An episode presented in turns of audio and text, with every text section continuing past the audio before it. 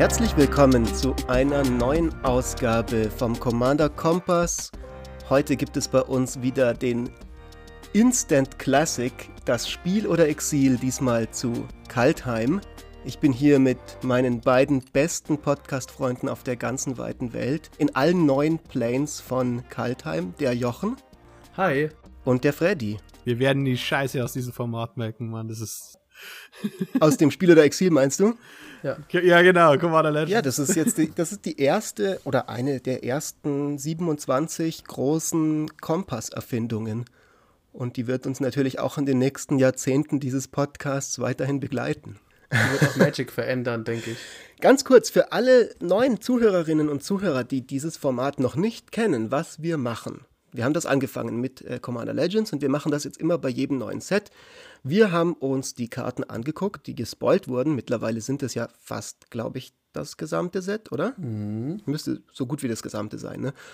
Und dazu haben wir dann für uns ein paar Highlights und ein paar Lowlights rausgesucht. Karten, die uns besonders gut gefallen, die wir vielleicht in unseren Decks spielen wollen, oder Karten, die uns aufregen, die wir jetzt schon hassen und die wir am liebsten ins Exil schicken würden. Das heißt, zu jeder Karte die jeder von uns mitgebracht hat, sagt ein jeder von uns ein Verdikt, nämlich entweder Top, also Spiel, oder Flop und damit ins Exil. Mit dieser Erklärung würde ich sagen, tauchen wir doch direkt ein. Und Freddy, ich gebe dir gleich mal den Floor. Du hast die allererste Karte, die du dabei hast, ist. Es ist der World Tree. Wenn wir schon sagen, die neuen Welten, dann fangen wir doch gleich mal an mit das, was die alle verbindet. Und zwar, The World Tree sagt folgendes es ist ein Land, kommt getappt ins Spiel, tappt für ein Grün. Solange du sechs oder mehr Länder kontrollierst, haben alle deine Länder, sie können tappen für Mana von jeder Farbe. Also macht alles zu Mana-Konfluenzen oder Command-Towern effektiv. Und würde es jetzt hier aufhören, wäre ich voll on board. Aber jetzt kommt noch folgende Fähigkeit. Und zwar Weiß, Weiß, Blau, Blau, Schwarz, Schwarz, Rot, Rot, Grün, Grün.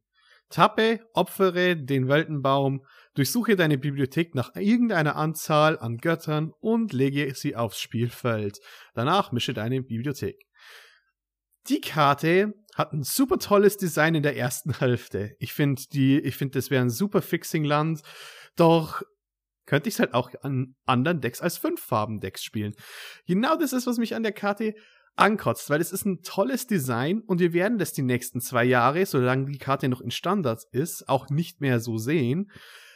Und ich wünschte einfach, das Design wäre für mehr verfügbar als ein weiteres 5-Color-Mana-Fixing-Land, das getappt ins Spiel kommt. Und dann eine Fähigkeit hat, die E plus zu, wenn, sie, wenn jemand sie verwendet, ein Spiel wahrscheinlich sofort zumacht, also quasi einfach aus dem Nichts gewinnt, sagen wir mal, so dieser explosive Zug. Oder in irgendeiner Art von Combo-Version gespielt wird.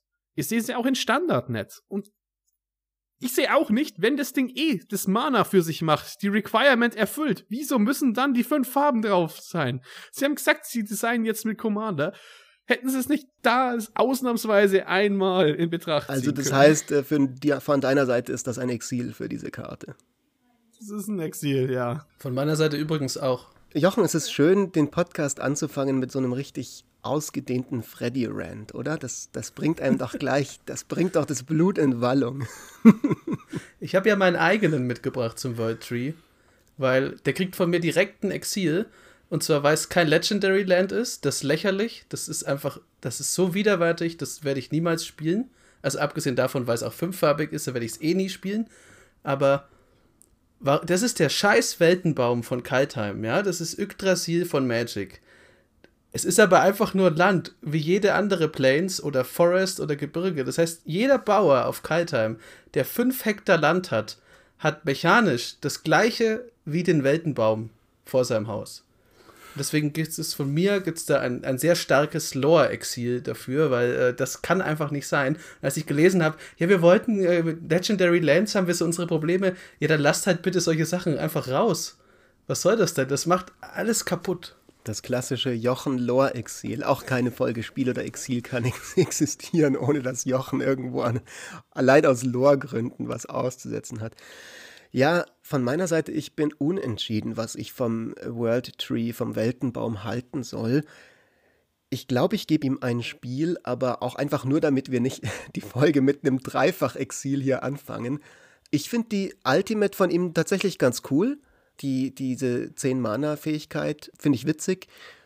Fünffarbiges Götterdeck ist ein schönes, beliebtes Casual EDH-Archetype.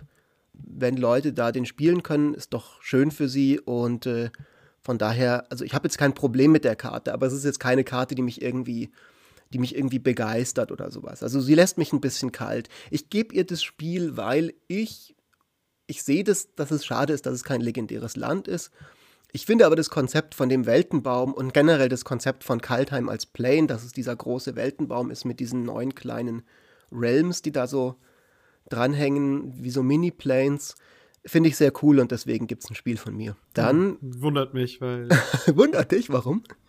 Ja, mich, mich wundert's, weil es halt wirklich, solange halt ähm, Purphoros existiert und dann die ganzen Götter gleichzeitig reinkommen, schießt er einfach und das Spiel ist vorbei. Punkt. Ja, gut, aber ich meine, das, das, das, hm, das stimmt schon, ja. Da musst du halt einfach ein Acidic Slime spielen und den Weltenbaum kaputt machen mit so einem komischen, mit so einem komischen Wabbelviech. Ich finde das was wiederum auch, auch gut. flavormäßig sehr interessant ist. Wenn du einfach Strip Mine benutzt und dann halt dieser räudige Unternehmer bist, der den Weltenbaum einfach umgehackt hat, weil er ungefähr 15 Kilo Kupfer aus dem Boden schlagen wollte an der Stelle. Genau, ich habe eine Diamantenmine dort. Äh Götter interessiert mich nicht. Hab, Geld interessiert mich. Ich habe die Götter bestochen, um eine Diamantenmine im Weltenbaum anlegen zu können.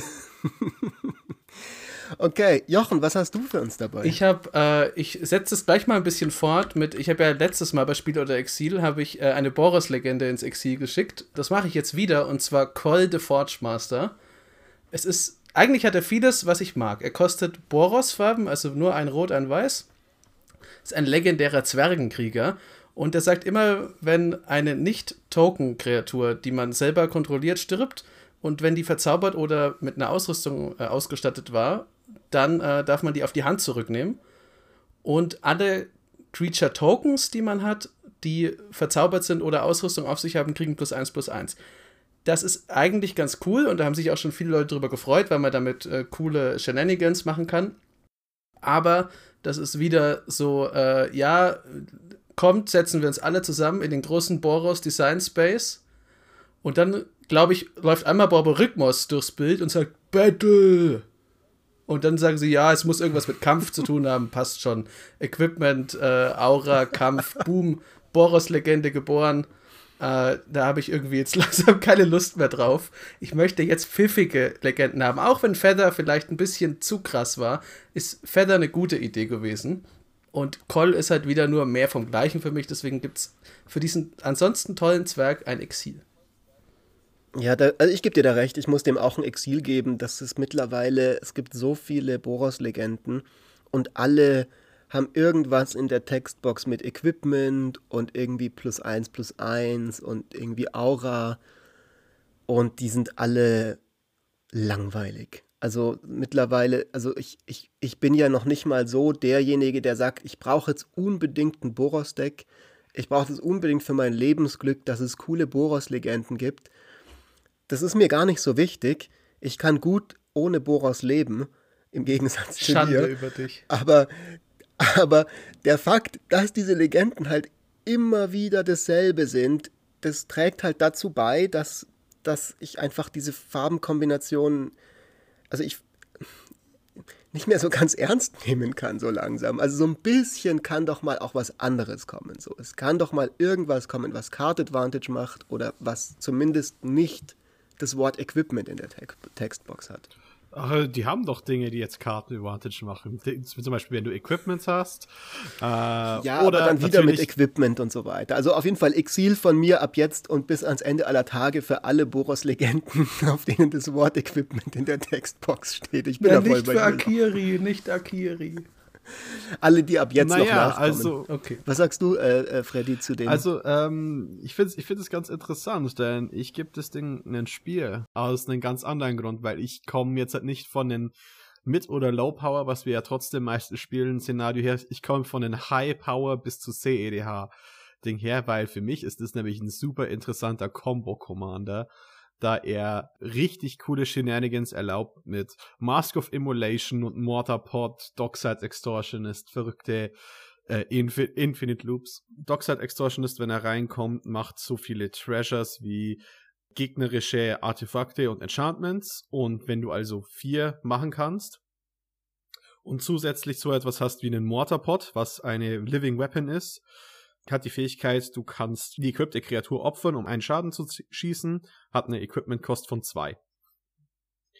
Und der Call the Forge Master, sein erster Text ist eben, immer wenn eine Nicht-Token-Kreatur stirbt, die equipped war oder enchanted, kommt sie wieder auf die Hand. So kannst du die halt ewig loopen miteinander. Wenn du Dockside Extortionist hast, der vier Mana macht, weil der zahlt nämlich seine zwei Mana für sich selbst, die zwei Mana zum Equippen, du opferst ihn, Call holt ihn wieder auf dem Friedhof auf die Hand. Und das sind interessante Loops, weil er dann trotzdem in einer sehr nischigen Szene ist, aber ich finde ihn ich würde ihn auch nie als normales Equipment-Deck bauen. Da muss ich euch zustimmen, ist er mir zu langweilig. Aber wenn ich halt auf einen höheren Power-Level spielen möchte, finde ich, da hat er, da bekommt er Interesse. Und ich denke, das sind nicht die meisten Spieler, aber für so eine Nische ist der durchaus interessant. Ich meine, das, ich finde es ganz witzig, dass quasi so, okay, es ist eine Boros-Legende, sie ist ein bisschen langweilig, wie die meisten Boros-Legenden, sie macht irgendwas mit Equipment, aber sie kann mit einer Infinite-Combo die Gegner on the spot umbringen. Ja, okay, wenn das jetzt der Vorteil von der Legende ist. Aber ich verstehe schon, ich weiß, was du meinst. Das Deck klingt tatsächlich sehr originell und witzig, vor allem wenn man damit tatsächlich dann in einem wirklich High-Power-Meter die Leute total irgendwie wegbratzelt. Das kann ich mir lustig vorstellen. Trotzdem, ich werde nicht umgestimmt von Infinite Combos äh, Sachen vom Exil ins Spiel zurückzuholen. Ich habe was dabei, auch natürlich. Ihr habt ja jetzt beide schon eine Karte gesagt. Und das ist vielleicht ein bisschen überraschend für unsere Zuhörerinnen und Zuhörer, weil das Dominante in dem Set in Kaltheim sind ja so ein bisschen diese Götterkarten, diese Model Double-Faced Götter. Tatsächlich sind die erste, der erste Cycle, den ich aber heute hier in den Podcast mitbringe, ein Common Cycle. Und zwar einfach diese Common Dual Snowlands. Die kommen getappt ins Spiel, haben zwei Basic Land Types, sind Snow-covered und äh, es ist einfach ein, ein, Cycle aus den zehn, für die zehn Zwei-Farben-Kombinationen. Finde ich deswegen sehr cool, weil ich ein paar Decks spiele, wo ich sehr gerne Fetching habe wie Wood Elves, Waldelfen, die einen Wald haha, aus der Bibliothek holen. Oder in meinem Pramikon Blink Deck habe ich sehr viele Karten, die in Weiß gibt es ja sehr, sehr viele Kreaturen, die deine Bibliothek nach einer Ebenenkarte durchsuchen. Und das Problem, das ich in diesen Decks immer habe, ist, dass ich natürlich das cool finde, mir eine Ebenenkarte holen zu können.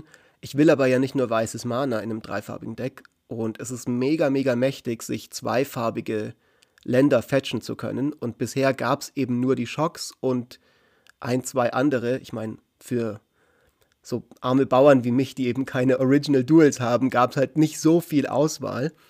Und da ist ganz cool als weitere, als weitere Budget-Version, weil viele dieser Effekte bringen die Länder, fetchen sie dir sowieso getappt aus dem Deck ins Spiel. Das heißt, die getappt ins Spiel-Clause macht in dem Fall nicht so den riesigen Nachteil. Und der Vorteil, dass du dir eben dual-colored Länder fetchen kannst, ist sehr, sehr cool. Deswegen habe ich mich sehr gefreut, als ich die heute entdeckt habe weil ich erst heute mir das Set genau angeguckt habe. Ja, es gab zwei Quote-unquote Cycle, also es gab die, äh, die Schockländer, die alle zwei Typen hatten, die originalen Dual Lands, also Dinge, die wir uns nicht leisten können. Und es gab fünf Stück und das sind die aus Amon Cat, die Cycling-Länder, die getappt reinkommen. Aber da gab es ja auch nur fünf. Aber es gibt ja auch noch die mit dem, ähm, wenn du zwei Basics oder sowas äh, äh kontrollierst, dann kommen sie. Die haben auch Basic Land Types. Ähm, aber genau, die sind aber in den gleichen Farben. Die sind in den gleichen genau, Farben. Also genau, also quasi Golgari gab es nur eins. Ja, genau. Es gibt einfach noch nicht so viel davon und jetzt gibt es ein bisschen mehr und insbesondere, also ich, die meisten davon sind tatsächlich irrelevant, glaube ich. Also die, das Dimir-farbige Land, das bringt dir halt nichts, weil es nichts gibt, was das fetchen kann und wenn es einfach normal getappt ins Spiel kommt, ist es halt Müll. Aber eigentlich alle, die mit einem Plains-Ländertyp oder einem Wald-Ländertyp von denen sind, die sind alle super geil. Und kann ich auch den Leuten empfehlen als coole Budget-Version, um eben wirklich mächtige Fetch-Targets zu haben. Kriegt von mir auch ein Spiel. Also klares Spiel von das, mir. Das ist ein einfaches Spiel. Mehr von den Effekten mehr, bessere Mana-Bases sind immer Exakt. Gut. Das macht auch das Spiel insgesamt, macht auch jede Commander-Runde eigentlich ein bisschen äh, interessanter, besser, weil man halt nicht rumsitzt und bis Runde 10 auf einen Wald warten muss. Äh, dann, kann man sich halt helfen. Und das ist insgesamt dann für alle am Tisch cooler. Ja, jetzt äh, gehe ich mal, ich gehe mal zu was Positivem. Eine Karte, die zu einem Planeswalker gehört, den ich nicht mag, aber der trotzdem trotzdem jetzt eine coole Karte bekommen hat. Und es ist nämlich T-Bites Trickery. Es ist ein roter Instant für 1 und Rot. Und er beginnt mit den Worten Counter Target Spell. Also das ist schon mal geil, aber es geht ja dann auch noch weiter. Ja, man wählt Mann. dann man wählt dann 1, 2 oder 3 zufällig aus und der derjenige, der den Spell gesprochen hat, den Zauberspruch, der Sieht muss dann, dann so viele ob er Karten richtig steht, wenn das Licht angeht. Genau, der sieht dann, ob er richtig steht, wenn er die entsprechende Anzahl Karten gemillt hat. Und also er muss die dann, äh, er muss erst die Karten millen und dann exiliert er so lange Karten von seiner Bibliothek, bis, eine, bis eine Lonland-Karte dabei ist, die nicht den gleichen Namen hat wie der Zauberspruch, den man gecountert hat. Okay, das ist Commander, äh, außer ihr spielt gegen Shadowborn Apostles, aber gut. Und dann darf das Ding, ohne Mana zu bezahlen, gespielt werden und die exilierten Karten kommen in zufälliger Reihenfolge wieder unter die Bibliothek. Das ist im Grunde ein Counterspell Chaos Warp. Und ich mag ich daran. Die so geil, die Karte. Ich finde die auch mega geil, weil die hat erst zum einen. Zuerst dachte ich mir, okay, Counterspells in Rot, das ist, aber nein, das stimmt nicht. Rot hat eine Geschichte von Counterspells, weil halt Wassermagie gegen Feuermagie auch so der Klassiker ist. Und dann ist es halt auch noch was, wo man, das ist ein bisschen chaotisch, das passt zu Rot, und man muss halt aufpassen, und das passt auch zu Rot, dass man nicht in seinem blinden Hass den Gegner einfach noch bevorteilt, indem man ihm irgendwas wegschießt und dann kommt was, was noch schlimmer ist für einen. Das heißt, man kann es nicht einfach gedankenlos einsetzen, obwohl ich glaube, dass T-Bite genau das machen würde, weil dem egal ist, was passiert. Also Spiel dafür. Naja, nee, es ist ihm nicht egal. Er möchte ja den maximalen Schaden verursachen. Und ich finde deswegen die Karte so schön, denn es lehrt halt auch Leute, Counterspells richtig zu spielen, weil es macht halt oftmals echt null Sinn, irgendeinen Value-Piece oder sowas wegzucountern, was dann welche machen, weil, oh, es war halt ein Counterspell und ich will nächste Runde was anderes machen, also lasse ich dir halt mal nicht dein, keine Ahnung, dein Card Draw Spell. Nee, du wirst dafür bestraft. Du musst wirklich schauen, was kann mich jetzt besiegen, wo ist die größte Gefahr, weil die Karte ist halt wirklich Chaos und auch eine Gefahr zu spielen. Ja, und deswegen gibt's hier, bekommt sie von mir auch ein hohes Spiel. Ich finde nicht nur gut, dass die Karte mehr Stack Interaction ist, wofür ich ganz positiv stehe, wenn sie gut gebalanced ist, aber, aber auch, dass sie nicht einfach ist zu spielen. Also das ist auch eine skill-testende Karte. Von mir kriegt T-Balls Trickery ein ganz klares 237 Karat starkes Superspiel, weil diese Karte ist so geil. Ich freue mich so krass darauf, die zu spielen. Ich habe auch ein Deck, wo die perfekt reinpasst. Ich weiß nicht, ob ich das im Podcast schon mal erzählt habe. Ich habe mein altes, altes Riku-Deck, mein allererstes Commander-Deck vor kurzem ein bisschen umgebaut. Und das hat jetzt so ein Cast for Free-Thema. Also da sind lauter Sachen ähm, lauter Effekte drin, sowas wie eben Aminatus Augury oder eben auch viel Cascade, welches mich Zaubersprüche aus meiner Bibliothek kostenlos casten lässt und so ein bisschen zufälligerweise kostenlos casten lässt. Und ich habe alle Counterspells oder die allermeisten, die es gibt, aus dem Deck rausgetan, weil die halt super schlecht sind, wenn ich da rein cascade, weil der einfach dann fizzelt und das einfach nicht cool ist, weil dann kann ich nichts kostenlos casten und das will ich aber.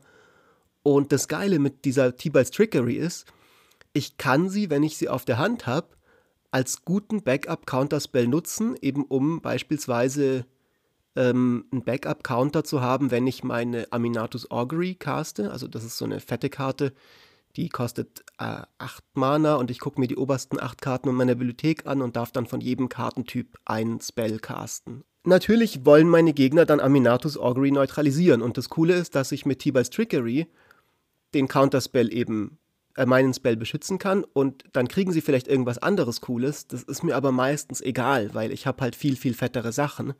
Und gleichzeitig, wenn ich mit Cascade in T-Balls Trickery reingehe, dann kann ich den einfach auf meinen eigenen Cascade-Spell casten und quasi nochmal cascaden. und kriegt noch, wenn ich zum Beispiel am Ende dann irgendwie Minds Desire spiele, noch einen Storm-Counter dafür und kann dann damit noch mehr Sachen kostenlos casten. Also die Karte ist gemacht für dieses Deck und ich freue mich extrem auf die und es ist überhaupt eine coole.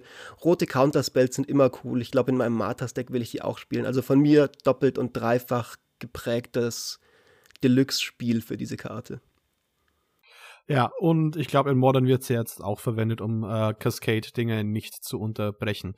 Aber jetzt woll, möchte ich auch mal von wahrscheinlich, wie es sich anhört, zu deiner Mitlieblingskarte, zu meiner Lieblingskarte kommen. Das ist auch meine zweite Lieblingskarte. Ich freue mich schon zu sehr. Was, der Dream Devourer? Ach so, oh, Entschuldigung, ich dachte die andere, von der die du später hast. Okay, dann der Dream Devourer. Was macht der denn?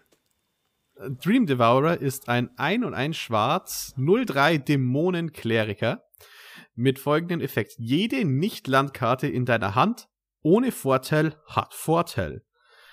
Seine Vorteilkosten sind gleich der Mana-Kosten um 2 reduziert. Immer wenn du eine Karte vorteilst, dann bekommt der Dream Devourer plus 2 plus 0 bis zum Ende der Runde.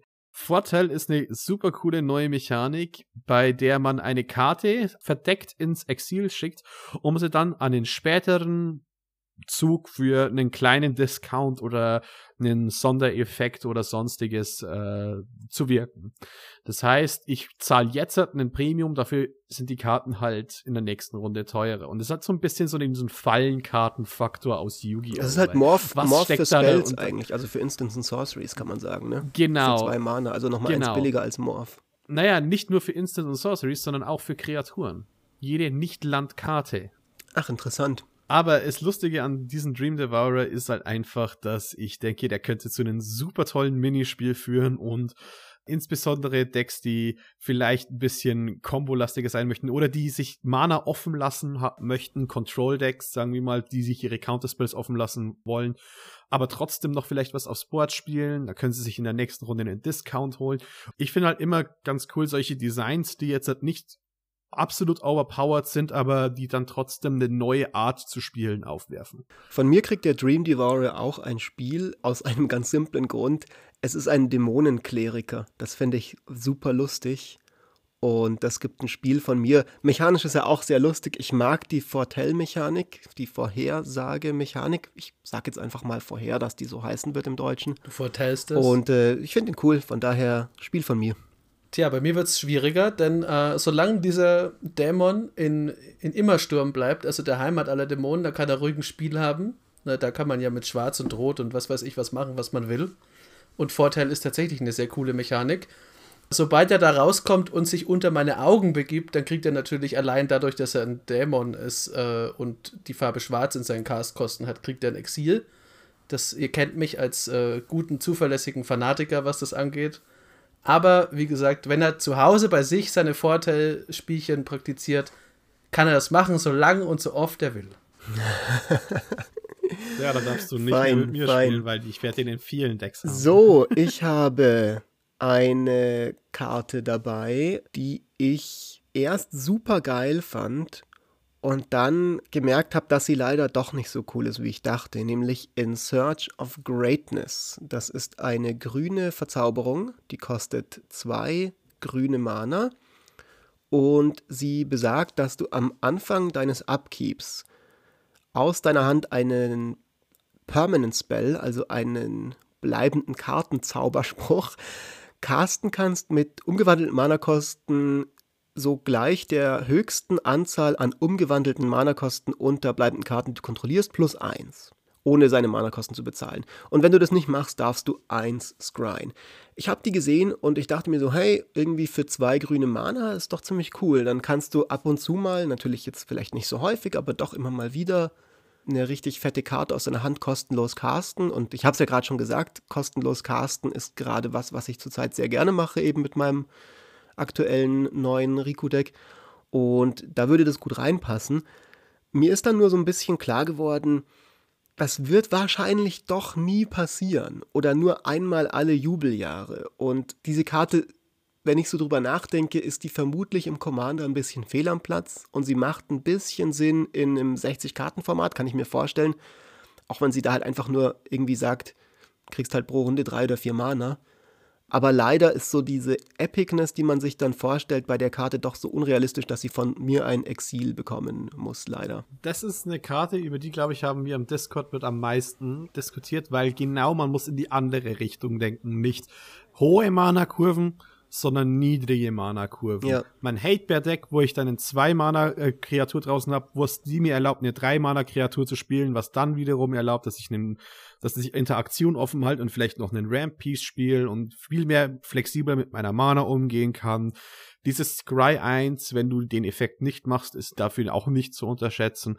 Und ich denke einfach bloß, weil, weil man eben gewohnt ist von Karten wie Birthing Pots so hoch zu gehen wie möglich und immer weiter, und die Karte ein bisschen daran erinnert, denke ich, geht mal leicht in diese Richtung, aber ich würde sie sogar sagen, ich würde sie testen und finde sie interessant genug zum Testen, deswegen gebe ich ihr ein Spiel. Aber man darf sie halt nicht als High-Mana-Kosten-Karte sehen, sondern Low-Curve. Mana-Kosten. Ich gebe der Karte ein Exil, weil aus dem einfachen Grund, weil ich die zwar schon relativ interessant finde, genau wie du, Fritz, aber ich sehe da ehrlich gesagt jetzt keinen Platz dafür in meinen Decks. Äh, und wenn ich sie einbauen würde, dann wäre es wahrscheinlich eine der ersten drei Karten, wo ich mir dann wieder denke, haha, okay, tu was anderes rein. Ich mag das Artwork und ich bin jetzt nicht traurig, wenn ich die Karte habe, aber ich werde sie wahrscheinlich auch einfach nicht spielen, weil auch wenn ich generell nichts gegen Hate Bears und sowas habe und es ganz cool finde, wenn man das äh, ein bisschen umdreht und dann clever sich irgendwie eine Strategie drum baut, ich will halt selber keine Hate Bears spielen, weil ich das immer, ich möchte halt nicht diese Person am Tisch sein, aber es ist ja auch was anderes, wenn man vielleicht einfach in einer anderen Meta spielt, wo das vollkommen okay ist. Da wird es dann interessanter, wenn ich jetzt einfach nur mal nach Jahren, gefühlten Jahrzehnten der Corona-Pandemie endlich wieder mit Leuten spielen kann. Da wird das Erste, was ich mit denen spiele, nicht ein Hate Bear Deck sein. Sondern, was wird es sein, Jochen? Vielleicht eine andere Karte, die du für uns dabei hast. Es wird auch nicht ein Deck mit der Karte sein, die ich mitgebracht habe jetzt noch. Denn die ist für mich das stärkste Exil von Kaltheim überhaupt. Aber immerhin könnte es tatsächlich ein mono-weißes Deck sein. Was allerdings nicht drin sein wird, ist Divine Gambit. Denn Divine Gambit ist so eine Frechheit von einer Karte, dass ich gerne sie jetzt exilieren würde in die Zukunft reisen, dort alle Exemplare von Divine Gambit exilieren und dann in der Vergangenheit auch noch die Person exilieren, die das entwickelt hat. Da nicht ganz so lang wie, sagen wir mal, von Weihnachten bis zum Release von Kaltheim muss die Person halt ins Exil. Weiß ich nicht, dann nach Immersturm oder so. Weil es so schön ist und weil es dich so freuen wird, sag uns doch mal, was die Karte macht, Jochen. Es ist, es ist wunderschön, es ist ein Fest, man muss jedes Detail daran genießen. Also, die kostet zwei weiße Mana, ist eine Sorcery und sagt Exile target artifact, creature or enchantment and opponent controls. That player may put a permanent card from their hand onto the battlefield. Also, da gibt es sehr viele Dinge, die daran wirklich beknackt sind. Es ist eine Sorcery, es ist halt Removal mit Sorcery Speed. Da kann man sich drüber streiten. Ich bin jetzt selber nicht derjenige, der sagt, alles muss instant sein, aber okay. Das ist zu langsam, weil ja dann der zweite Effekt kommt, Du gibst in deinem Zug Mana aus, um jemand anderem irgendwas zu geben, womit er dich dann in, dein, in, in seinem Zug kaputt machen kann, wenn es blöd läuft. Und da kostet es auch noch zwei weiße Mana und nicht einfach nur eins und ein weißes. Also es, es setzt voll auf, auf Mono-weiße Power und dann sagt es halt allen Leuten, die Mono-weiß spielen, ins Gesicht, wisst ihr was? Ihr habt euch einfach falsch entschieden. Geht einen anderen Weg. Das ist nicht der richtige. Ich Deswegen Exil. tatsächlich witzigerweise genau das gerade sagen, wieso die Karte von mir ein Spiel bekommt, weil ganz offensichtlich bei Wizards jemand sitzt, der weiß um deine Persönlichkeitsstörung, Jochen, und der tut alles daran, oder sie tut alles daran, um dich endlich von diesem Wahn zu, zu erlösen, dass du nur weiße Decks spielst. Und das ist der Grund, warum wir seit Jahren nur noch Crap bekommen in dieser Farbe dann muss ich wohl aufhören mit Magic und mich opfern für die Gemeinschaft. also, Divine Gambit bekommt von mir auch ein starkes Exil. Ich meine, das ist ja das erste Wort auf der Karte. Stimmt. nee, ich, ich sehe halt einfach auch keinen Ort, wo ich sie spielen möchte. Ich bin sogar am überlegen. Es ist, es ist Premium Removal in Limited, den ich vielleicht gar nicht mal spielen will in Limited. So schlecht ist das Design, finde ich ich verstehe das einfach. Haben wir nicht. was Besseres noch, um jetzt wegzukommen von diesem Machwerk? Ich habe was Besseres, oh, ich weil, bin okay, gespannt. sagen wir mal, das ist eine Powered-Down-Version von jeder einzelnen XD-Karte, die jemals in Advice existiert hat. Dann kann, mir, kann ich aber sagen, dass ich endlich einen meiner Hass-Commander gepowered down sehr cool finde. Und zwar ist einer meiner Hass-Commander Golos. Und die gefixte Version ist in diesem äh, Set und sie heißt Zweller Ice Shaper. Sie kostet ein Mana, ein Gruul, also rot. Ein Mana und ein Äh, Gruul. eine- nice. ein Mana, ein rot-grün. So würden das Gruul-Leute halt auch sagen. So, Ja. so reden Gruul-Menschen über ihre Karten. Kostet ein Mana und Lass ein Gruulmenschen in Ruhe. Gruulmenschen sind offensichtlich inzwischen cleverer als Boros-Menschen, was ihre Mechaniken angeht. Ja, das waren sie vielleicht schon immer. Genau. You take that back. äh, ist ein Trollkrieger, 2-4 Snow Creature. Für drei Mana und Tap, create a colorless Snow Artifact Token named Icy Manalith with Tap, add one Mana of any color. Und für sechs Rot und ein Grün, Tap, uh, look at the top four cards of your library. You may cast a spell from among them without paying its mana cost. Put the rest on the bottom of your library in, in a random order. Wieso finde ich die dann auf einmal cool? Ja, Golas ist ein Deck, das unglaublich, unglaublich überladen ist. Ich meine, es gibt einen Grund, wieso der Kerl in Vintage gespielt wird, teilweise. Denn die Fähigkeit, irgendein Land zu suchen, ist extrem stark und der zweite Effekt mit diesen fünf Mana, der sich ja selbst enabled, um dann drei Karten umsonst zu casten, ist so übertrieben overtuned, dass die meisten Golos-Decks sind für mich Killer on Sight. Ich kann mit denen nicht verhandeln. Selbst schwache Golos-Decks, gegen die ich gespielt habe, Decklisten, wo man sich denkt, das kann doch nix. Ja gut, es hat halt öfters als nicht mal drei richtig gute Karten hintereinander gehabt und dann bist du Turn 5 da und da sind über 100 Mühe auf dem Spielfeld, weil die Karte hier finde ich sehr fair und könnte vor allem ein cooles Gruul Control Deck machen. Denn dadurch, dass die zweite Fähigkeit, du kannst dir Mana offen lassen, um dann entweder dir weiter Mana zu machen, diese Mana-Liten, oder weil du um Timing-Restriktionen rumkommst mit ihren Effekt, kannst du natürlich auch deine ganzen Sorcery und deine ganzen Kreaturen, die du normalerweise in Gruul hast, auch quasi per Instant Speed casten.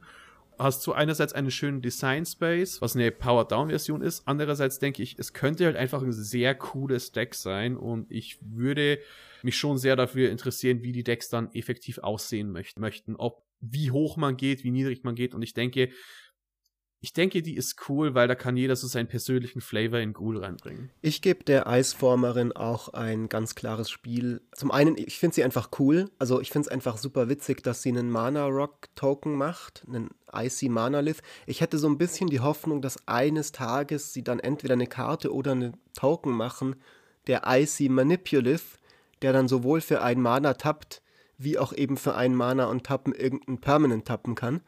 Aber das ist vielleicht was dann für zukünftige Sets.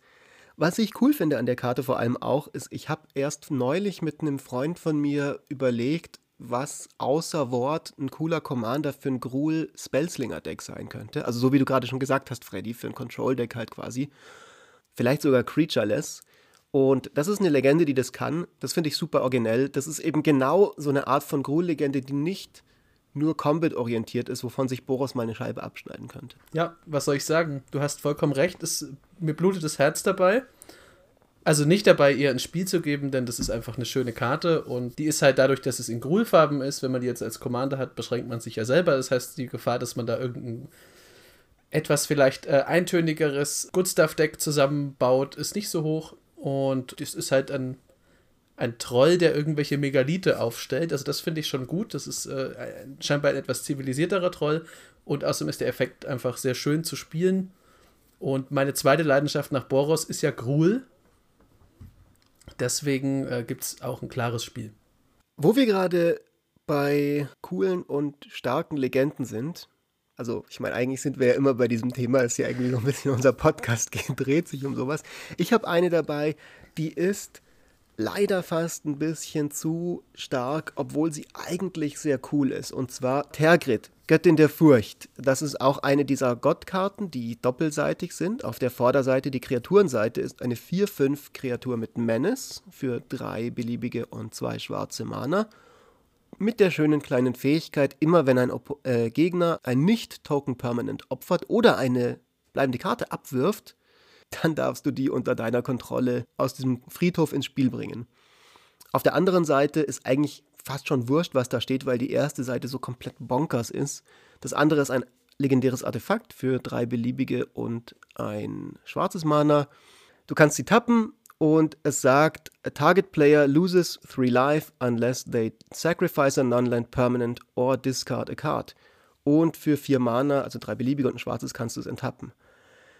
Erstmal finde ich die Karte cool, weil ich habe ein Deck, wo ich sie gerne spielen würde. Shatter Gang Brothers, da wird viel von mir geopfert, da sind viel Effekte drin, die dem Jochen das Leben schön machen und was mit Grave Pact Effekten zu tun haben. Und da passt es natürlich sehr gut rein. Das Problem ist halt, diese Karte ist unfassbar over the top und es gibt eben eine Art und Weise, die zu spielen, die einfach 90% der, der Decks spielen werden, wo diese Karte passiert, ist einfach Wheels zu zocken und Wheels zu zocken und dann sind wir wieder beim Trauma von, von Freddy aus der letzten Folge letzte Woche. Das ist halt nicht schön. So, dann ist einfach so, okay, ich spiele jetzt, ich zahle jetzt hier meine drei Mana, ich krieg von jedem irgendwie acht Karten. Ciao. Deswegen gebe ich der Karte in Exil, obwohl ich sie wahrscheinlich trotzdem in mein Shatter Gang Deck packen werde, wenn ich eine Copy von ihr in die Hände kriege. Ja, in, in Decks ist ja auch gar nicht so schlimm, weil wenn du sie hast, dann handelst du sie, beziehungsweise du wirst dein Deck nicht komplett auf ihren Effekt auslegen, wie es halt eben ist, wenn du sie wahrscheinlich ja, genau. als Commander spielst. Das ist halt eigentlich ein cooler, origineller Effekt, nur sie ist halt so abusable. Und für mich ist es eben das, was ich, glaube ich, letztes Mal die Vanifahrt-Zone genannt habe. Viel zu stark für den niedrigen Tisch, zu schwach für den High-Power-Tisch ich kenne manche Leute, die sagen, es ist er nicht, aber ich finde, im gleichen, im gleichen Set ist dieser Vargoth, der wird ein stärkerer mono-schwarzer Commander, meiner Ansicht nach, der, der dir immer wieder erlaubt, Karten von deinem Deck zu suchen, quasi immer wieder Vampiric Tutor zu spielen. Und deswegen sehe ich einfach nirgends, wo ich sie als Commander jemals liegen haben möchte. Und wahrscheinlich, wenn ich, wenn sie mir gegenüber ist, dann möchte ich sie auch ziemlich hauen. Ja, also dem letzten von Freddy stimme ich auf jeden Fall zu, weil für mich, also Sacrifice-Effekte, das ist ja inzwischen hinlänglich bekannt, die mag ich nicht. Und Discard-Effekte sind halt, es ist im Grunde das Gleiche, das zerstört dir diese Sachen noch, bevor du überhaupt, du konntest sie schon anschauen und das ist das Gemeine dran. Bei Middle, das ist ja ähnlich, da kommst du in den Friedhof und du trauerst dem hinterher, aber du konntest es noch nicht an deine Brust drücken. Wenn das discarded wird, dann hast du es ja schon mal in der Hand gehabt, hast es gesehen, dich drüber gefreut und dann ist es weg ich mag einfach den Spielstil nicht so besonders und dann ist halt genau das, was ihr schon gesagt habt. Entweder das wird halt so ein Deck, das voll abgeht, dann ist es aber wahrscheinlich selbst für den, der es spielt, extrem langweilig, weil du wirst es an einem CEDH-Tisch wirst es nicht sehen und dann so spielst du es halt gegen Leute wie mich. Das kannst du dann dreimal machen, dich fühlen wie der Allergrößte und dann, äh, gut, hast du wahrscheinlich selber keine Lust mehr, weil du meine leeren Augen siehst und die alle anderen. Deswegen glaube ich, das ist halt als Commander eine Karte, die vor allem für die Leute, die die spielen, außer die haben jetzt wirklich sadistische Freude am Zerstören von Träumen, sehr schnell sehr eintönig wird, eben genau wie Vanifa, denn das, die war ja genauso. Das ist, oh, jetzt mache ich das. Wer hätte das gedacht, dass ich jetzt das raussuche? Hm, spannend, spannend. Deswegen ähm, Exil wegen Langeweile. Exil wegen Langeweile. Ich habe ich hab auch noch eine Karte, die sich genauso anschließt, aber eventuell vielleicht noch ein bisschen sneakier ist. Und das ist der Thoralf, God of Fury. Der ist 2 und 2 rot für einen legendären Gott, 5-4. Trampel, wenn er, äh, immer wenn eine Kreatur oder Planeswalker, ein Gegner mehr Schaden erleidet, nicht Combat-Schaden erleidet, dann macht Thoralf so viel Schaden an einer anderen permanenten oder einen anderen Spieler. Irgendein Target halt. Hier ist das Problem, was ich da mit der Karte sehe. Ach ja, und sie hat noch eine Rückseite, die einfach schlecht ist. Darüber, da Ach, ich, weiß gar nicht. Ich finde die Rückseite jetzt nicht komplett schlecht. Das ist Notfall-Removal. Schon spielbar in Commander. Wenn du viel Mana brauchst. Ich finde ich find die einfach schlecht, wenn die Vorderseite so extrem gut ist. Sagen wir es so. Und der Grund, wieso ich den auch ein Exil gebe, ist genau die Vorderseite. Denn wenn du den als Commander spielst, dann wirst du ihn einfach indestructible geben und ja, halt irgendeinen der Star of Extinction, Blasphemous Act, Arc Bond, irgendwelche solche Effekte spielen, die halt extrem viel exzessiven Schaden machen und dann sind alle Gegner am Tisch tot, weil der Schaden wird halt dann auch noch in quasi Spelltrampel umgewandelt und die Effekte sind einfach mehr oder weniger nicht dafür gemacht. Dann spielt man vielleicht noch so ein Land wie Forbidden Orchard, was Gegnern Token hinlegt, wenn du es für Mana tappst, und, äh, um dich damit selbst zu enablen. Und irgendwann bist du da, tja, das Deck ist halt ein super lineares rotes Combo-Deck und ich, ich werde ihn in roten Decks spielen. Aber in der Command Zone wird das Deck genauso funktionieren, dass das dich einfach wegkombot. Ja, dann bist du halt auch wieder der Erzfeind direkt, weil, also du spielst es einmal. Ich glaube, du spielst es nicht mal einmal, weil die Leute wissen ja durch die Spoiler-Season und alles andere, was da in Kaltheim auf sie zukommt. Das heißt, du setzt dich mit Torralf an den Tisch und dann bist du sowieso Public Enemy Number One, weil äh, sobald du einen von diesen Sprüchen, die Freddy genannt hast, durchbringst, dann ist halt das Spiel aus. Das heißt, die Leute werden die effizienteste Art von Removal anwenden, nämlich dich aus dem Spiel entfernen und zwar mit vereinten Kräften höchstwahrscheinlich. Und deswegen ist der Commander, obwohl er interessanterweise erst auf meiner Spielliste stand, auch bei mir inzwischen ein Exil, weil ich finde ihn schon cool, aber das ist halt das gleiche wie jetzt bei Vanifa oder eben gerade bei Tergrid also als Commander ist er ein bisschen zu langweilig, finde ich. Und dann kommt bei mir noch dazu, dass ich einfach keine Lust habe, irgendwelche Differentialgleichungen zu lösen, wenn ich als roter Magier einfach nur einen brennenden Stein auf jemanden draufwerfen will. Das Aber du musst doch gar keine Differentialgleichungen lösen. Du kannst einfach sagen, ich habe hier mein Enchantment, das verdreifacht Schaden. Ich habe hier meinen Lightning Bolt. Da drüben ist mein Gegner. Jetzt zahle ich ein rotes Mana und dann ist mein Gegner tot. Exakt, aber Ganz ich muss einfach. es ja auch im Notfall durchrechnen können. Und da scheitere ich dann wahrscheinlich schon dran, denn ich bin eben ein einfaches Boris-Gemüt. Aber auch der kriegt von mir halt ein Exil wegen Langeweile, weil so sehr ich Thoralf mögen mag, ja, ich, ich glaube, das wird nichts, wenn man den als Commander spielt. Da ist man ganz schnell dieser Thoralf-Spieler. Und ich glaube, niemand möchte dieser Thoralf-Spieler sein. Ich muss eine Lanze brechen für den, im Gegensatz zu euch beiden gebe ich dem ein Spiel, weil klar kann man ein langweiliges Commander-Deck mit dem bauen, aber langweilige Commander-Decks zu bauen ist nicht so schwer. Das kann man mit sehr viel verschiedenen Karten machen. Und wenn ich mir nur die Karte angucke, finde ich das Design von dem super cool, mega originell, sowas gab es noch nie. Und ich liebe Karten, wo du in der Karte verstehst aus der Mechanik heraus, was die darstellen soll. Und bei ihm ist es halt wirklich so ein, ein Chain Lightning, also so ein wirklich so ein Blitz, der springt von Karte zu Karte zu Karte und wird immer äh, stärker dabei. Das finde ich super witzig. Also wird stärker dabei, falls du Damage Doubler spielst, aber das machst du vielleicht sowieso, wenn du roter äh, Spellslinger bist. Mir gefällt es sehr gut. Ich habe den gern. Ich liebe Designs, die so ein bisschen was Neues machen und es gibt bisher ich glaube, noch gar keine einzige Karte in ganz Magic, wo Excess Combat Damage draufsteht. Also von daher ein Spiel von mir. Es gibt jetzt zwei. Es gibt noch den Izzet Elf in dem Set. Ge äh, Izzet äh, Giganten in Genau, Set. genau. In dem Set gibt es jetzt noch eine andere, aber quasi es ist ein neuer Design Space, den sie, den sie davor noch nie benutzt haben. Und sowas finde ich immer schön, wenn sowas neu aufgemacht wird. Jochen, ich glaube, du bist dran. Ja, ich habe was und ich gebe dem zwar ein Lore-Spiel, um mal auf den Anfang ein bisschen zurückzukommen. Und das ist der Replicating Ring. Es ist im Grunde ein, ein 3-Mana-Mana-Rock. Der sagt nämlich, man kann ihn tappen und kann ein beliebiges Mana hinzufügen. Und jetzt kommt aber das Coole und deswegen die Lore. Um, at the beginning of your upkeep, put a night counter on replicating ring. Then, if it has 8 or more night counters on it, remove all of them and create 8 colorless snow artifact tokens named replicated ring. With, ja, und dann wieder füge einen Mana einer beliebigen Farbe hinzu. Das ist zum einen cool. Ich glaube, es wird dir sehr schnell zerstört werden, bevor da großer Schaden angerichtet wird, denn die Gegner sind ja nicht doof. Aber es ist halt einfach der Ring, der den Göttern geschenkt wird von den Zwergen und der sich quasi in jeder Nacht tröpfeln, heißt glaube ich auch Draupnir, der Ring, tröpfeln neue Ringe aus ihm raus. Und dazu Ach muss man halt so. halt wissen, dass. Cool. Genau, deswegen äh, ist äh, dieses To Drop, das hat was damit unter anderem zu tun. Ach, das ist ja witzig. Dann, dann gebe ich ihm auch gleich ein Spiel, jetzt wo du das gesagt hast. Und auch einfach, weil er mechanisch lustig ist. Ja, der ist mechanisch lustig und dahinter steht halt diese Sage und dann muss man noch wissen, dass man halt äh, bei den Wikingern früher hatte man ja keine, kein Geld oder kein äh, Girokonto im Allgemeinen und dann hat halt der Jarl dich mit äh, zum Beispiel einem goldenen Armreif oder eben einem goldenen Ring bezahlt, wenn du für ihn gekämpft hast oder eben irgendwas Cooles für seine Familie gemacht hast.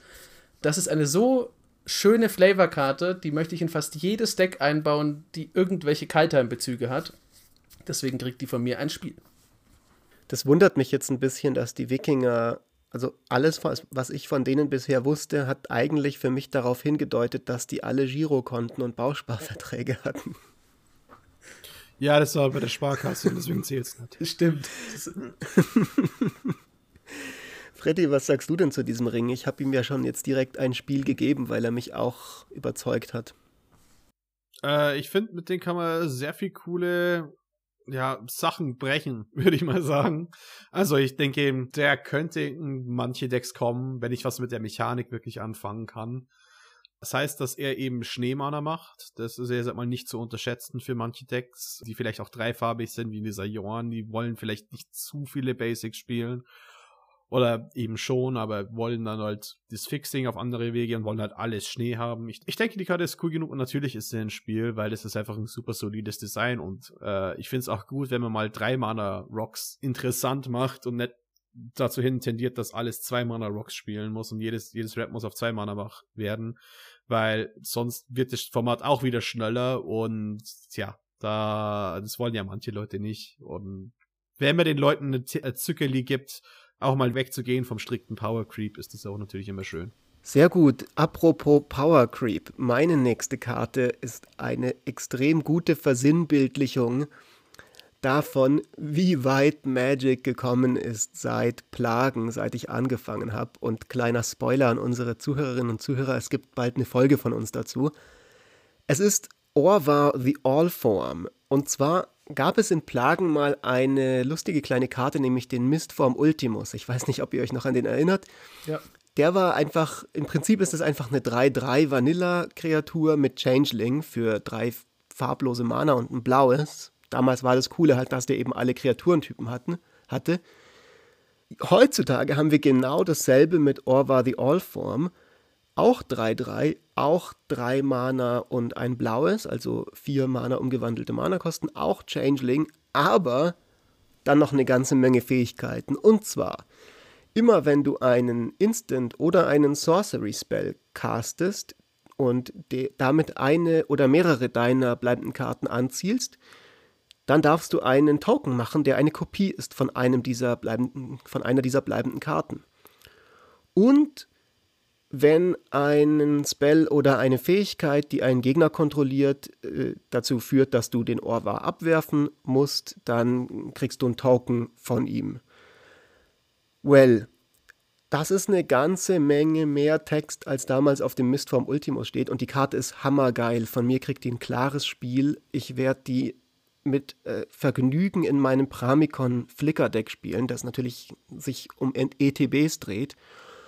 Und jedes Mal, wenn ich eine irgendeine Kreatur von mir blinke mit irgendeinem kleinen Spell, kriege ich eine weitere Kopie davon. Das ist Maximum Value, der ist super cool. Ich überlege mir, den auch in Gormuldrak zu spielen, weil damit, in dem Deck habe ich ja auch ein Theme um Token-Copies und es gibt in dem Set einige coole Sachen dafür, die Token-Copies machen. So oder so, ich werde den mindestens in einem dieser beiden Decks spielen und ein fettes Spiel gebe ich dem deswegen jetzt auch an dieser Stelle.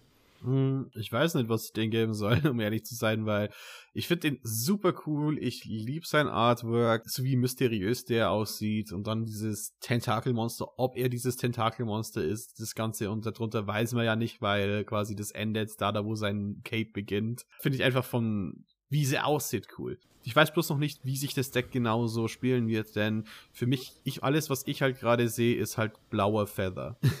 Ich meine, das hat, das hat die Welt gebraucht. Einen blauen Feather. Die einzige gute Boros-Karte in Blau. Und ich habe halt schon mal Jessica Self-Target-Deck gespielt und habe halt nicht das Verlangen, sowas nochmal zu machen ich werde ihn vielleicht in ein paar Decks hauen, aber ich bin, ich bin einfach zu zwiegespalten. Ich gebe ihm ein Spiel einfach bloß, weil ich liebe das Artwork und das Design und äh, Du kannst ihm ja auch ein Spexil geben. Ja, ich, ich gebe es ein Spiel. Ich gebe es ein Spiel wegen Artwork. Ich mach's kurz, ich gebe dem Ding auch ein Spiel, auch weil das Artwork cool ist, auch weil ich den Effekt cool finde. Äh, ich werde damit wahrscheinlich brutalst vermöbelt werden von Fritz. Das sehe ich jetzt schon, das kann ich vortellen, denn ich habe auch diese Fähigkeit. Und das ist halt einfach, ja, also ich glaube, es dauert nicht so lange, bis man rausgefunden hat, wie man den halt äh, maximieren wird. Aber man muss ja auch nicht so spielen.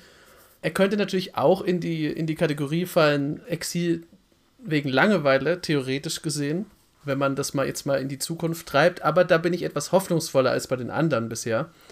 Deswegen kriegt er ein Spiel. Jochen, du musst nur anfangen, schwarz in deinen Decks zu spielen und dann kannst du mich niederstrecken und kannst die Macht an dich reißen und musst nie wieder dir Sorgen machen, dass meine Decks dich vermöbeln. Du musst nur schwarz spielen, Jochen. Das nur ein paar kleine nötig. schwarze Karten, den ein oder anderen Tutor.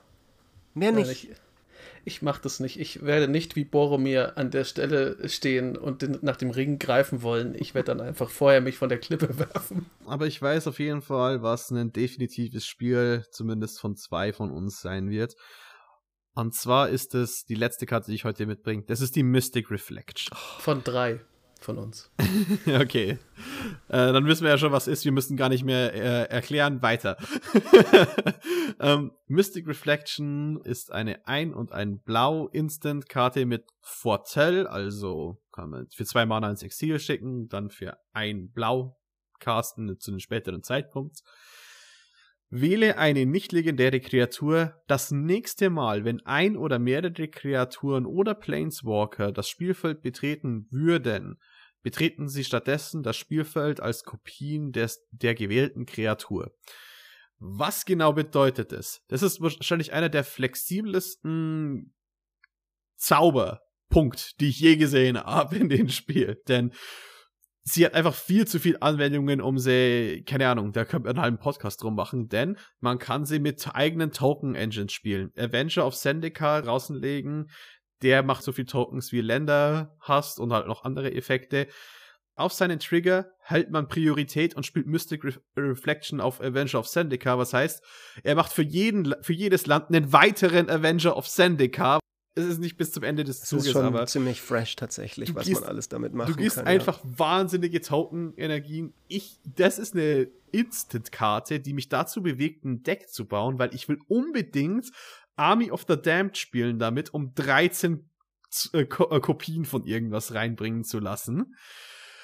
Auf der anderen Seite ist es einer der besten Counterspells, die wir seit langem gesehen haben, denn, äh, denn effektiv spielt sich die Karte so, weil wenn ich eine Karte anwähle, eine Kreatur anwähle, es ist ja die nächste Instanz. Das heißt, wenn der Gegner einen dicken Planeswalker, einen Ugin oder irgendwas casten möchte, kann ich daraufhin quasi diese Karte spielen und meinen, hm, keine Ahnung, irgendeine Token anwählen und dann kommt dieser Ugin als Token rein. Also dieser 1-1-Soldat, den ich irgendwo rumliegen habe. Die Möglichkeiten sind endlos. Freddy flippt hier total aus mit dieser Karte und äh, denkt sich schon sagen in höchste Sphären. Aber Freddy, ich gebe dir absolut recht. Die Karte ist super geil. Ich liebe diese Karte extrem krass ab dem ersten Moment, wo ich sie gesehen habe. Aber im Gegensatz zu dir will ich nicht 10.000 verschiedene Sachen mit dieser Karte machen. Ich will nur genau eine Sache damit machen. Und zwar will ich in meinem Gormuldrak-Deck eine gegnerische Haymaker-Kreatur als einen 4-3 Salamander ins Spiel kommen lassen.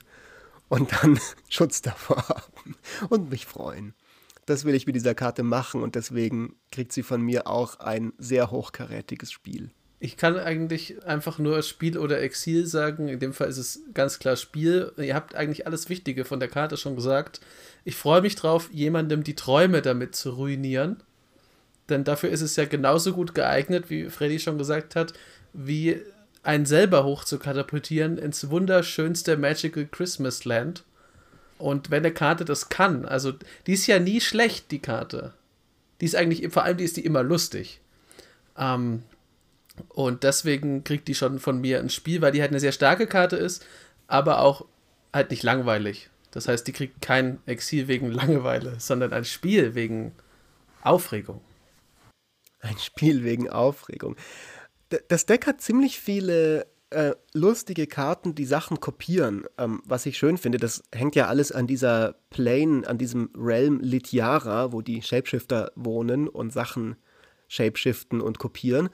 Auch meine nächste Karte, die ich dabei habe, und ich kann schon mal spoilern, von mir auch ein ganz klares Spiel kriegt diese Karte. Reflections of Litiara, ein blaue, eine blaue Verzauberung, kostet vier Mana und ein blaues. Und wenn sie ins Spiel kommt, nennt, bestimmst du einen Kreaturentyp.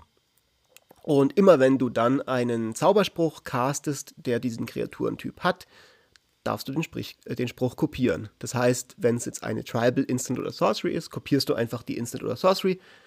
Wenn es aber halt einfach eine Kreatur ist und die meisten Sachen mit Kreaturentypen sind eben auch Kreaturen, dann kriegst du einen Token, der eine Kopie dieser Kreatur ist.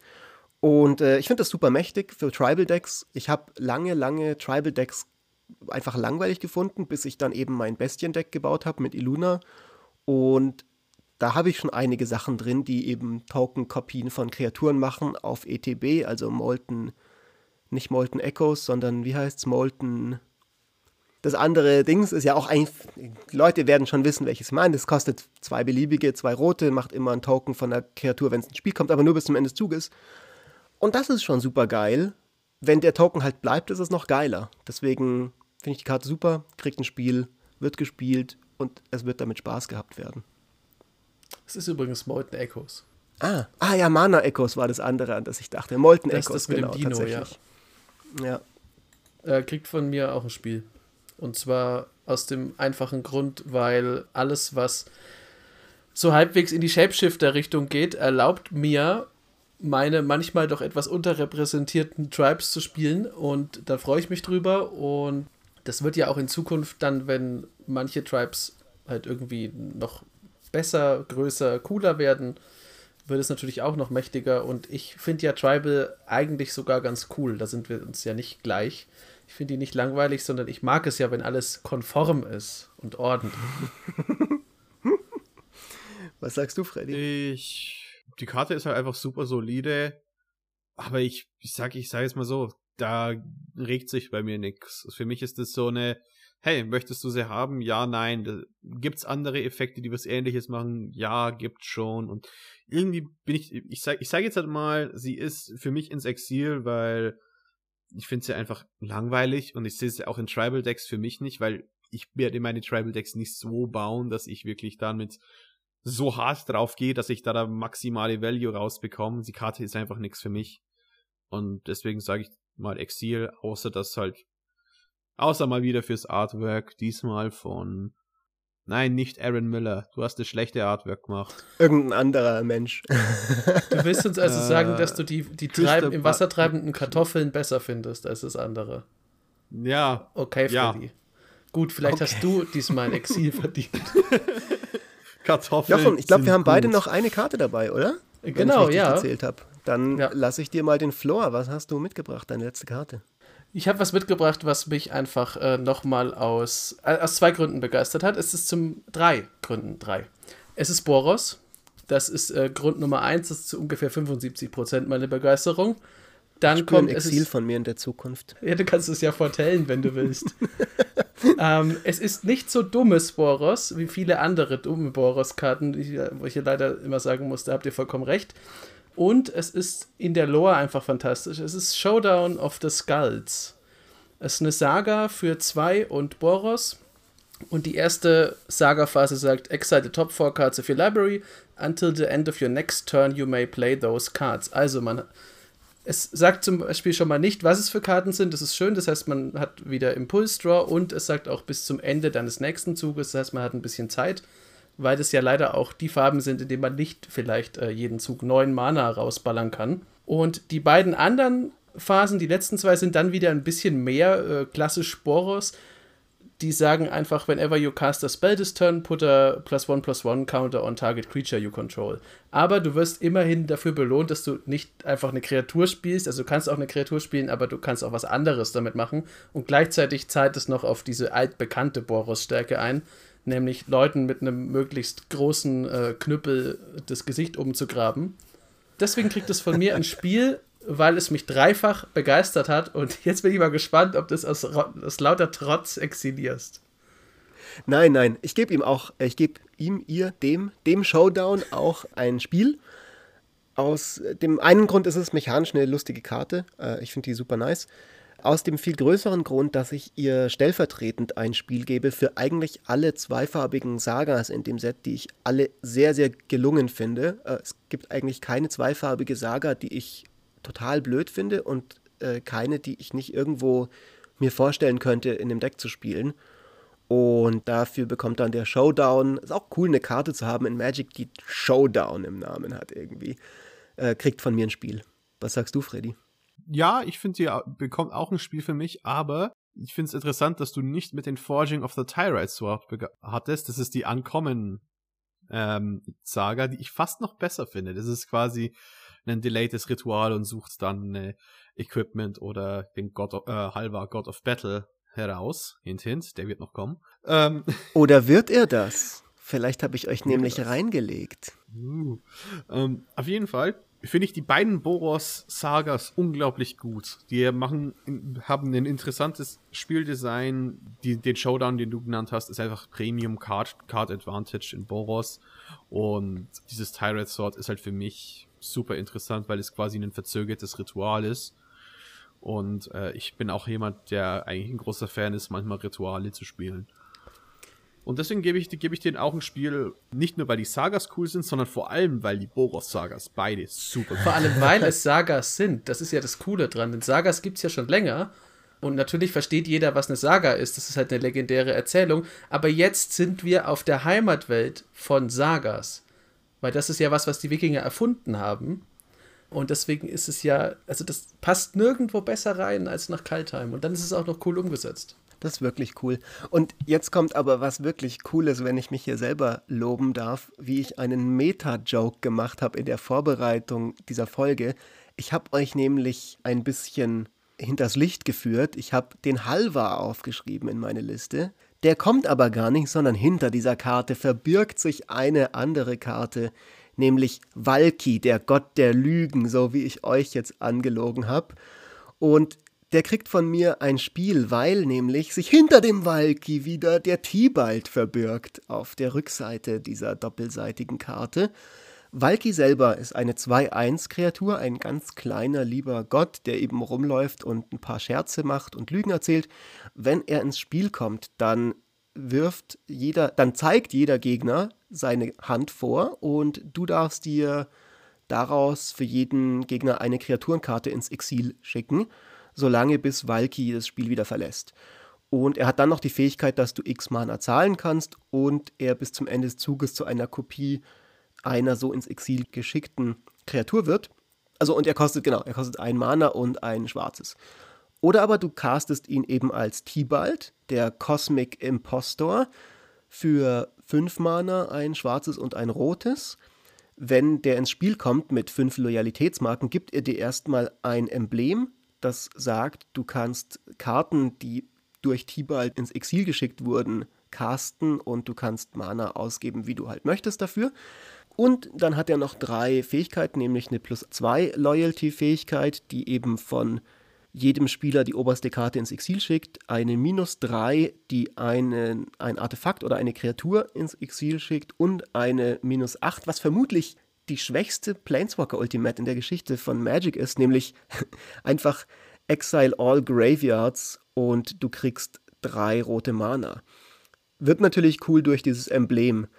Ich finde den ganz witzig, weil ich diese Interaktion sehr lustig finde, diesen Designkniff, dass er mit diesem kleinen Emblem direkt ins Spiel kommt und sozusagen von hinten herum aufgezogen wird, also dass sein dass seine Ultimate eigentlich an sich Quatsch ist, aber durch dieses Emblem wird sie halt geil, weil du kannst die Karten dann weiterhin casten und die Interaktion zwischen den zwei Seiten. Und als ich den gesehen habe, fand ich es auch ganz cool, dass man eben da sieht, storytechnisch ist es, diese Götter quasi haben unter sich eben diesen lustigen Tibalt, der nur so vorgibt, ein Gott zu sein und in Wahrheit halt dieser Shenanigan-Typ ist. Und deswegen habe ich den jetzt hier reingeschmuggelt im Gewand von dem mono-weißen Gott, der langweilig ist und nicht erwähnt werden wird. Den hätte ich übrigens auch nicht genannt, den mono-weißen Gott, denn der ist mir auch zu langweilig gewesen. Aber ich gebe Valky jetzt auch mal ein Spiel, weil Loki ja so verabscheuungswürdig wie er ist in der nordischen Mythologie trotzdem irgendwie wichtig und cool ist. Und das sehen wir es doch mal so. Also eigentlich ist das das einzig Ordentliche, was Tibalt bisher jemals zustande gebracht hat, ist sich als dieser Gott zu verkleiden. Denn sonst geht ja immer alles schief, was er anfängt. Ja. Und er hat mal irgendwas angefangen und gut, er, er wird wieder vertrieben, aber er hat zumindest vorher ein bisschen was erreicht, was für T-Byte vermutlich eine prozentuale Steigerung von 300% ist. Für mich ist er ein Exil.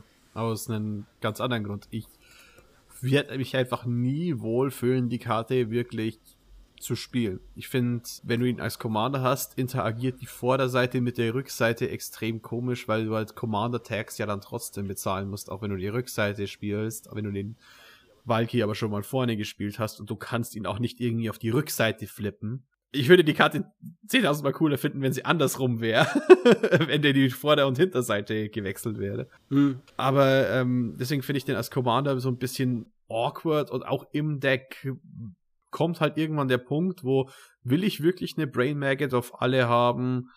Jein, ist es ein guter Effekt? Ja, den kann ich mir schon mal vorstellen.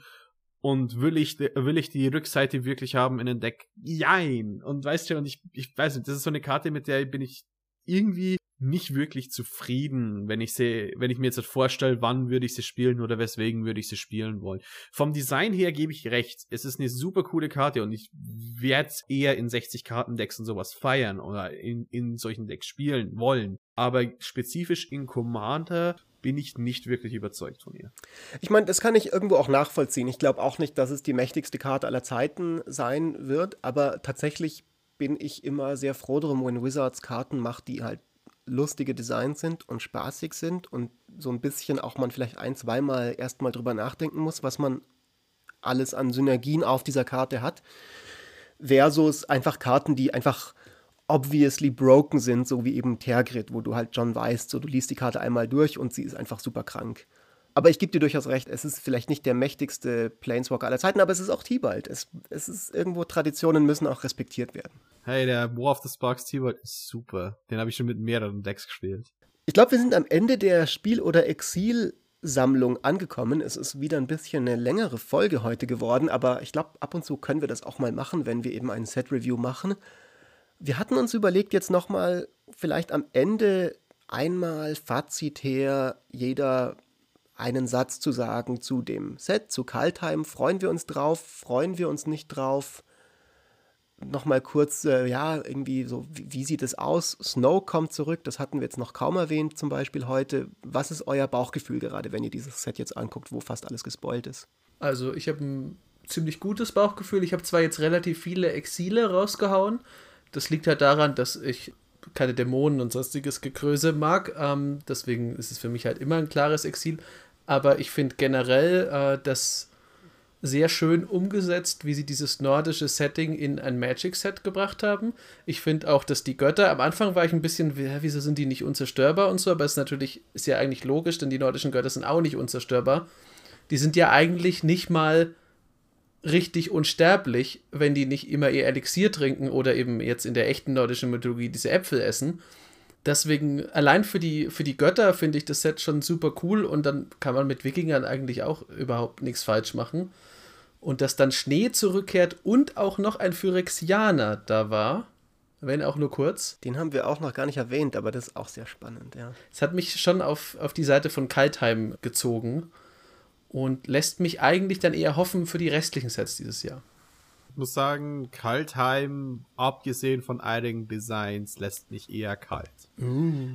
Denn, denn es ist zu viel. Ich finde ich find die Idee hinter dem Set hinter Kaltheim super, aber ich bin so überwältigt, was sie halt in den Set gepackt haben, aber nicht im positiven Sinne, sondern if everything is special, nothing is.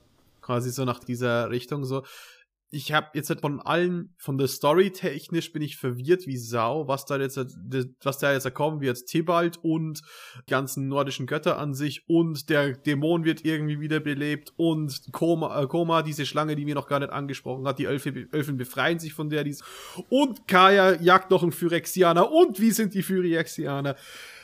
man merkt schon, da ist, äh, da sind definitiv zu viele Fragen dahinter und ich weiß nicht, ich denke, Kaltheim finde ich, das hätte in zwei Sets aufgeteilt werden sollen, weil irgendwie bekomme ich jetzt von nichts den Flavor und ich habe Kaltheim und Warmheim. alles, was ich gesagt habe, ist halt aus spielmechanischen Gründen und was auch interessant ist, aber für die Welt interessiere ich mich aber null irgendwie. Das finde ich interessant. Und es ist äh, schade, Freddy. insbesondere weil ich die Dämonendesigns so liebe. Das finde ich mega spannend, weil bei mir ist es lustigerweise genau andersrum diesmal. Ich bin ja ähm, normalerweise jemand, der sich so gerne so ein bisschen so einmal diesen Planeswalkers Guide durchliest von jeder Plane und sagt, ja, ist eine ganz nette Plane und so.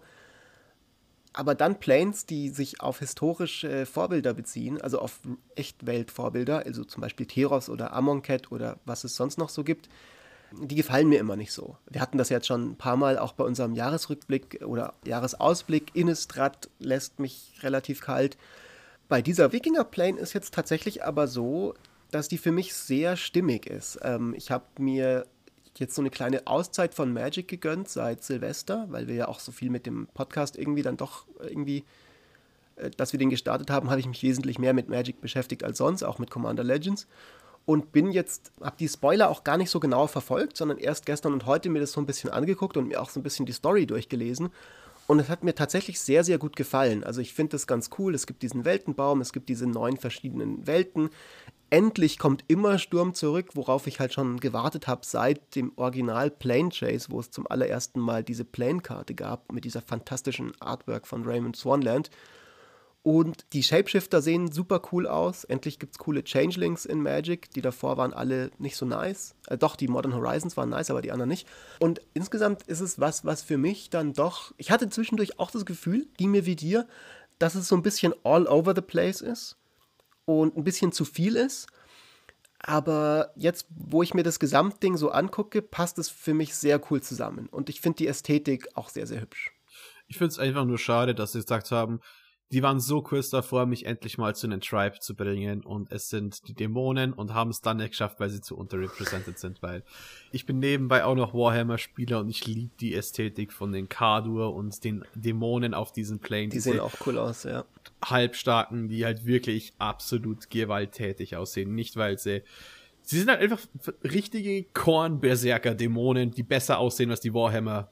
Und äh, ja, und ich finde es halt schade, dass halt dann die genau kurz gekommen sind im Großen vom Ganzen. Hm.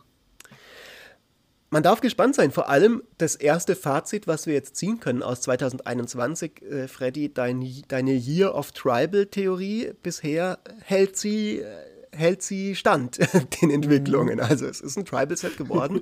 Das war ja schon ein bisschen abzusehen, als wir damals darüber geredet haben, als die ersten Changelings gespoilt wurden. Mal gucken, wie es weitergeht. Ich bin sehr gespannt auf das Set.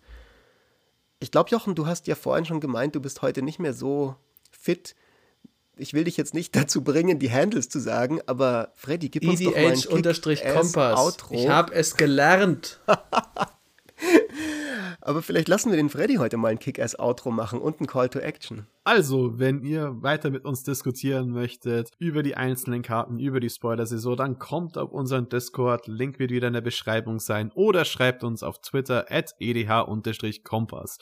Und falls ihr noch mehr von mir hören möchtet für den ab und zu Hot Take über Arena, at Merlotta auf Twitter und wenn ihr Jochen einfach gut findet, dann entgütiger Gott mit UE. Und äh, ja, ich meine, es sind auch Dinge, die haben wir noch überhaupt nicht erwähnt in dem Set und wie Runen und sonstiges. Und ja, falls ihr euch da da wirklich mal noch mehr Gedanken dazu gemacht habt oder eure Lieblingskarte uns zeigen wollt, dann macht es. Vielleicht erwähnen wir es auch mal. Und ich würde sagen, damit hat sich's getan. Es hat sich noch nicht ganz getan, Freddy, weil 2021 ist für uns ja das Jahr von Instagram. Deswegen müssen wir jetzt immer Instagram promoten. Da haben wir ganz, ganz große Sachen geplant. Ihr werdet euch wundern, was da alles passieren wird auf unserem Kanal. Er wird Deluxe. Alles wird Deluxe. Wir haben heute keine Karte der Woche dabei, weil wir die nie machen bei Spiel oder Exil, aber es werden viele Karten für viele Wochen auf dem Instagram-Kanal passieren mit Soundeffekten und mit Lichteffekten und alles wird super geil. Also liked uns auf Instagram, auch unter dem Commander Kompass natürlich. Karte der Woche, War of the Sparks Tibalt. Leute können kein Live gainen und er macht Teufel, ist stark genug. Er, er, macht Tokens, funktioniert mit Mystic Reflection. Oh ja, stimmt. Eigentlich Super ist das Karte. jetzt ein Tibalt-Podcast hier. Okay. Genau. Ich würde sagen, wir machen Schluss für heute, oder? Ja. Genau. Ciao, macht's gut, bleibt gesund, tragt eine Maske. Bis nächste Woche. Ciao, servus. Ciao.